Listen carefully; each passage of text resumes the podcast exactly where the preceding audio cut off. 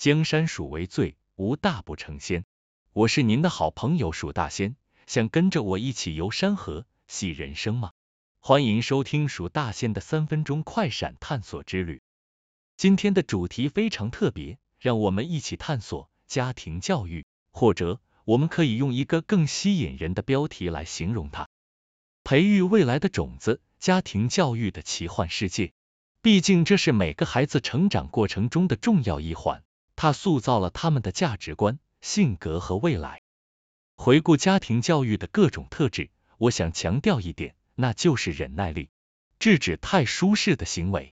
太舒适是现代孩子的普遍问题之一，对此，家长应理直气壮的制止和批评，帮孩子从小养成勤俭节约、吃苦耐劳的好习惯。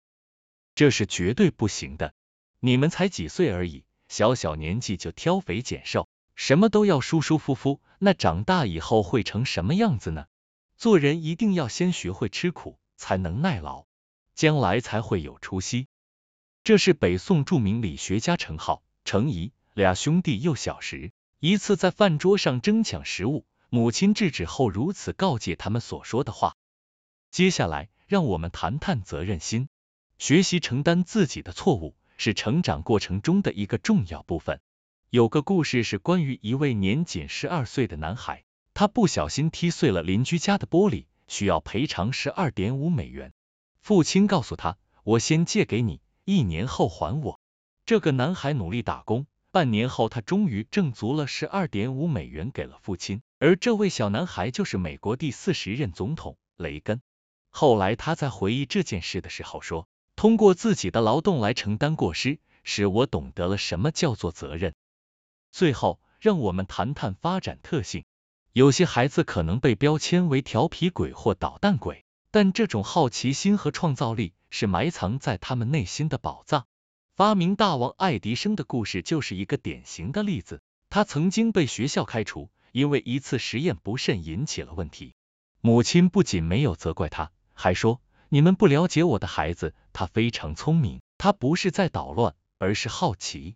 你们不懂得教育。”我来亲自教育他，而这位小捣蛋鬼后来成为了一位伟大的科学家，一生发明的项目高达一千六百二十八项。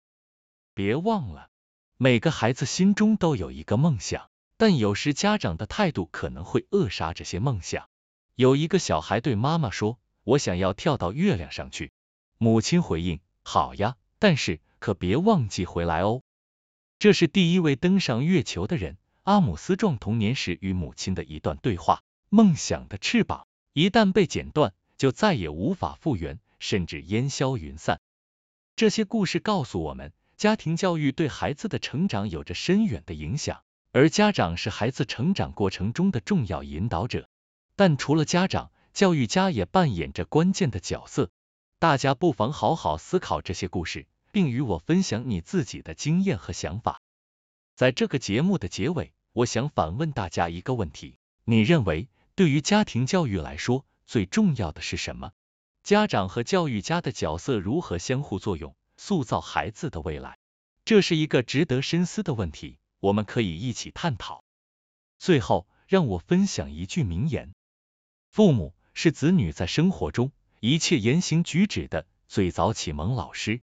没错，孩子就像是一本书，作者是父母。老师是编辑，读者是这个社会，哪个环节占了最大的成败因素？我相信大家体会得出来。